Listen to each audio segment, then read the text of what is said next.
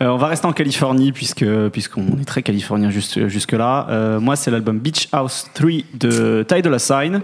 Alors pareil, en fait, c'est un album où il y a où il y a plein d'idées, il y a plein de morceaux très très différents. Il y a une reprise de, de One Twelve euh, à l'époque de Bad Boy. Il y a des morceaux avec euh, Tory Lanez, avec avec The Dream. Enfin voilà, tout, tout le gratin du R&B. Mais c'est ultra maîtrisé pour un mec justement qui lui aussi a fréquenté un peu les hautes sphères de la musique puisque son père fréquentait les, les groupes comme Earth, Wind and Fire, etc.